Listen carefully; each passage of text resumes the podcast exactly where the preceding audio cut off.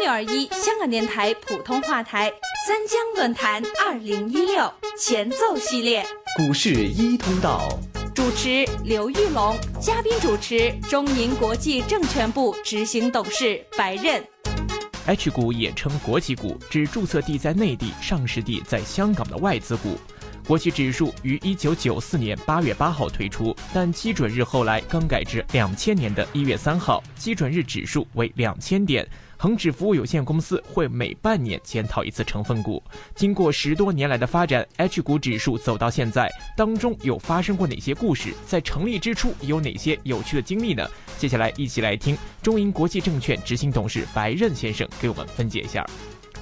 时至今天呢，H 股可以说是港股市场当中的一个主流。那么一些最大的内地企业呢，均以 H 股的身份在香港上市。那么包括比如说我们很熟悉的四大商行啊，呃，中石油啊、中石化啊等等。呃，但是呢，实际上在二十多年前的时候呢这，H 股呢只是一个呃很少数的这样一个一个占比。AM 六二一香港电台普通话台三江论坛二零一六前奏系列，股市一通道，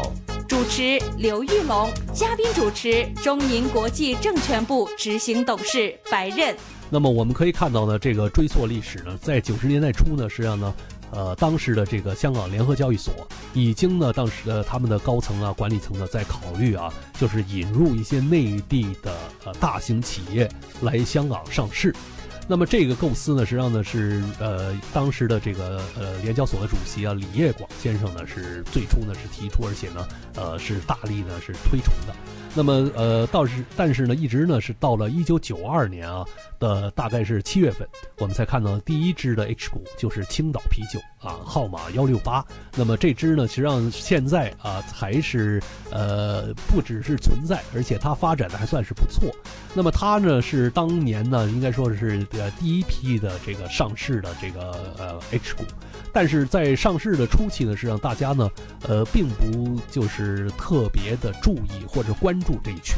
那么当时我们看到啊，基本上是一群呢呃中型或者大型的国企。是用这个资格来上市，但是呢，他们的行业呢，当时呢分布呢比较的比较单一，比如说有一些是这个呃重型的机械，那么消费品当中只有可能是青岛啤酒了，那么个别的还有一些呃像做印刷的也有，呃做钢铁行业的也有，那么这些企业呢，其实时至今日呢，呃大部分呢还健在，但是呢有部分呢也是呢呃名字也改了。主营的业务呢，也有比较重大的这样一些的这个呃变化，呃，但是无论如何呢，应该说呢，H 股从九十年代初上市呢，它为整个港股市场或者说以及这个整个呃这个国内的这资本市场的这个发展呢，还是呢带来了一个呃重大突破。